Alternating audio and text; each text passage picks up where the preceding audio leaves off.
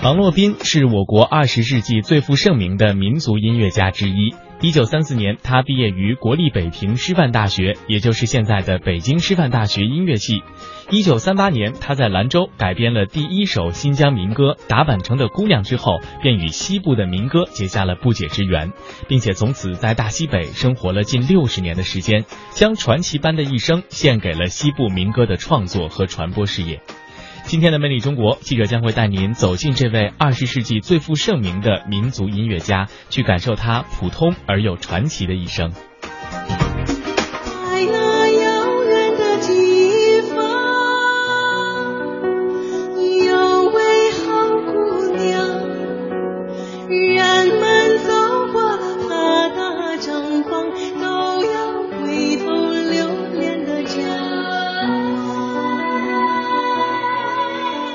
天，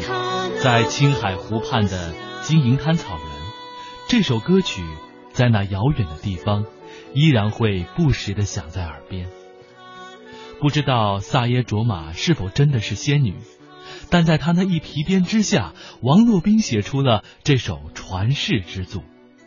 确实为他以后成为西部歌王打下了基础。王洛宾的这次采风历时三个月时间。王洛宾和卓玛走遍了金银滩草原的每一个角落，结下了深情厚谊。采风结束后，王洛宾返回西宁，何时能再次回到金银滩，同卓玛纵马驰骋，遨游草原，也就成为了王洛宾深埋在心中的愿望。那么，王洛宾是如何成为一位西部的歌者呢？中央音乐学院教授梁茂生。那么这就是王洛宾对于中国音乐的一个最突出的贡献，他贡献了一批西部歌曲风格的作品，有创作的，大量的是记录和改编和整理和译配的。他在二十世纪中国音乐史上的这个特殊贡献，他的传奇的一生，我们今天都知道他是西部歌王。啊，是那么一系列优秀的歌曲的编创者，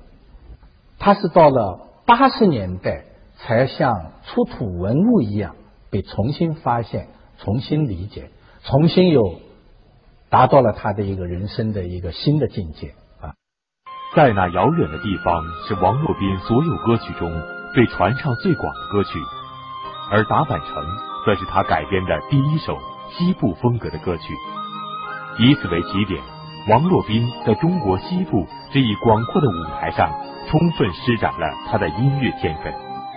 也在民族歌曲的传承中，与西部少数民族人民结下了深厚情谊。在二十世纪八十年代初期，王洛宾走出了人生的低谷，从此步入他一生中最辉煌的时期，掌声、鲜花、荣誉蜂拥而至。而王洛宾这位历经沧桑的老人，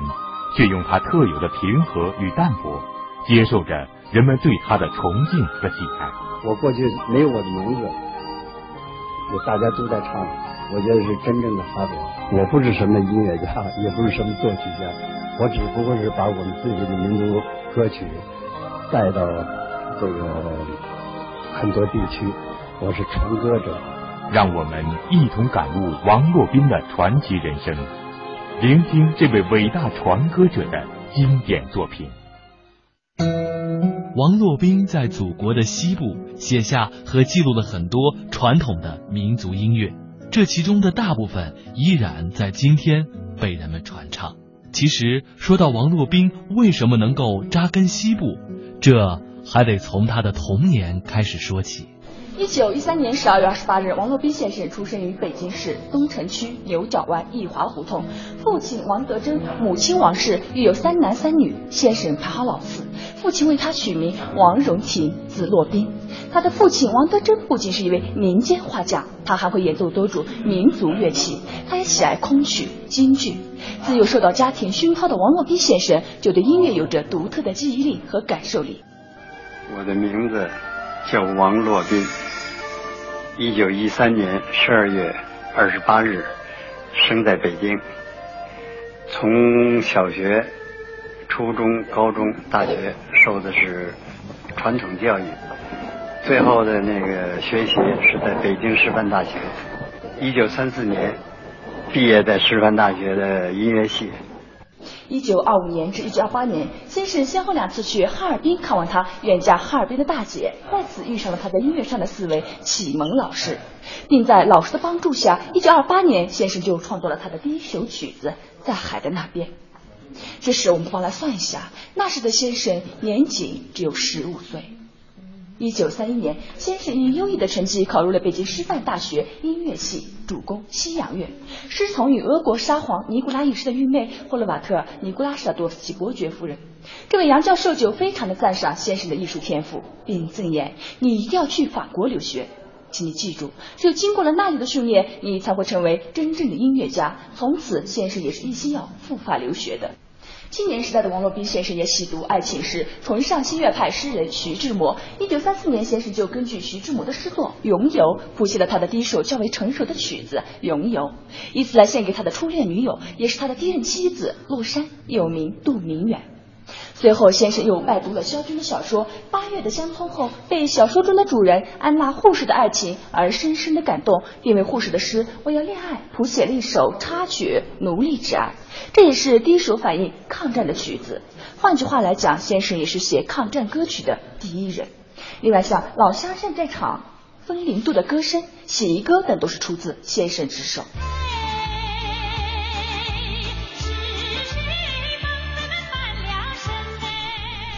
大学毕业后的王洛宾先生一直是从事教学工作。一九三七年七七事变爆发后，不甘心在日本人统治下当亡国奴的王洛宾先生，就从北京流亡出来，参加了由丁玲率领的西北战地服务团。在舞台上，他们排演了大量反映抗日的话剧。一九三八年春，先生、洛山以及朋友肖军。赛克、朱新南等人就受组织委派前去新疆宣传抗日活动。当他们途经宁夏六盘山时，突遇连营大雨，道路泥泞，使得车辆无法通行，只好投宿在山前一个和尚铺的车马店里。傍晚时分，就听见店里的老马师傅说，老板娘是方圆百里非常有名的花儿高手，俗称五朵妹。先生一行也是极力的邀请老板娘给大家唱花儿听，而老板娘也非常大方的说，那我就给大家卖几首花儿吧。眼泪的花儿把心淹了。这首苍凉委婉的感闪民歌使王洛宾先生惊叹。他说：“最美的旋律和最美的诗句就在祖国的大西北这片土地上。”这首歌也成了先生人生的一个转折点，是他放弃了去法国巴黎学院继续学习的初衷，而是留在了祖国的大西北，潜心的收集民歌。也正是有了这首歌，才有了我们后来听到的许许多多优美动听的西部民歌。那下面我把这首感谢民歌也给大家嗯简单唱小段，大家感受一下。走里走里哟，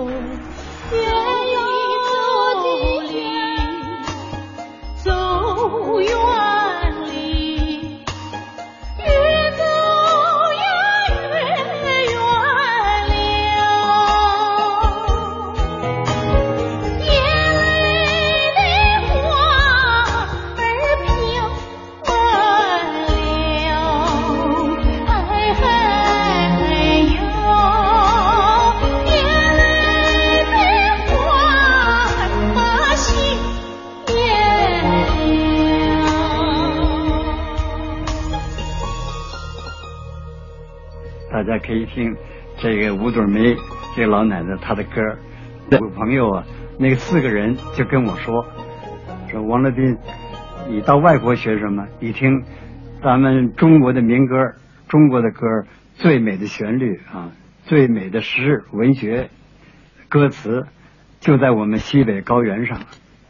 经过六盘山，通过这个老奶奶歌声呢，我也体会到。最美的歌就在我们脚底下。正是这首悠扬的花儿，让年轻的王洛宾第一次深深的爱上了西部的民族音乐，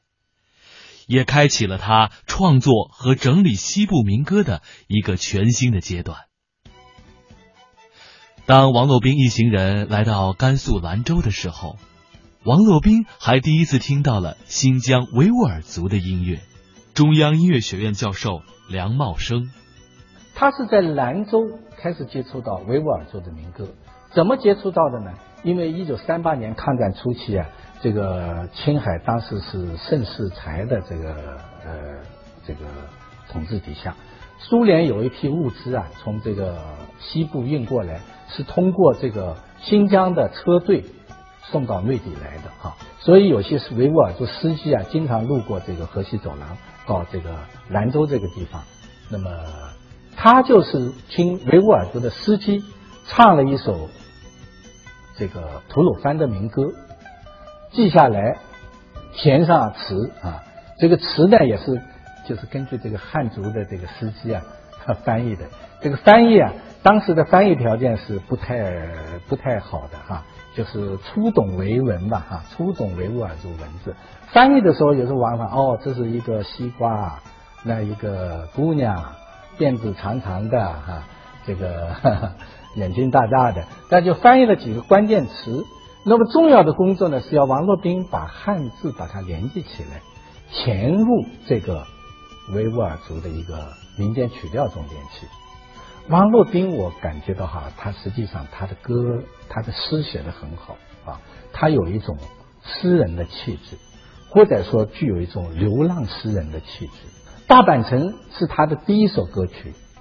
填出来了之后，第二天就让他当时在兰州的一个抗战剧团服务，就演出了。演出了之后，就收到了意想不到的效果，受到了广泛的欢迎，非常喜欢这首作品，因此就流传起来了，因此就一发而不可收拾。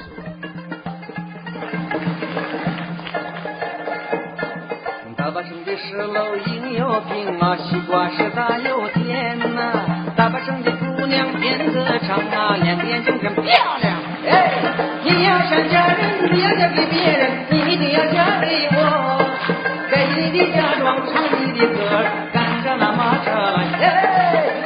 想嫁人，不要嫁给别人，一定要嫁给我。